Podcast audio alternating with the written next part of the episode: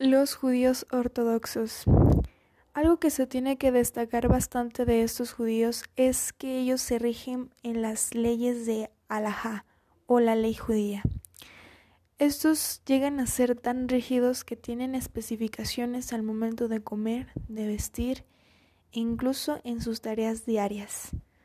Algo que también se destaca bastante de esas comunidades es que incluso en lugares como en Estados Unidos, estas se mantienen fuera de lo que es la sociedad global, lo que nosotros conocemos como Internet, tecnología, todo ese tipo de cuestiones incluso no permiten que el gobierno entre en esas áreas, porque ellos se gobiernan y hacen lo que tienen que hacer en sus vidas cotidianas. Algo también muy destacable es que mientras que la Iglesia Católica mantiene 10 mandamientos, ellos tienen 613 mandamientos sobre la ley de Moisés, algo simplemente sorprendente.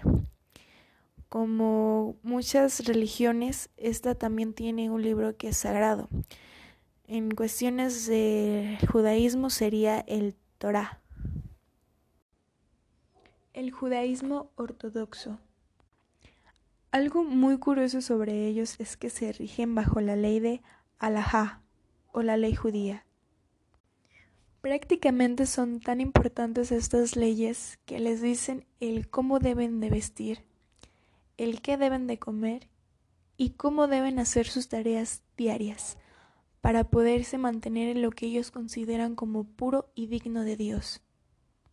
Las comunidades a las que ellos se encuentran son cerradas, no dejan que personas exteriores entren e interactúen con los judíos residentes ya que lo consideran impuro.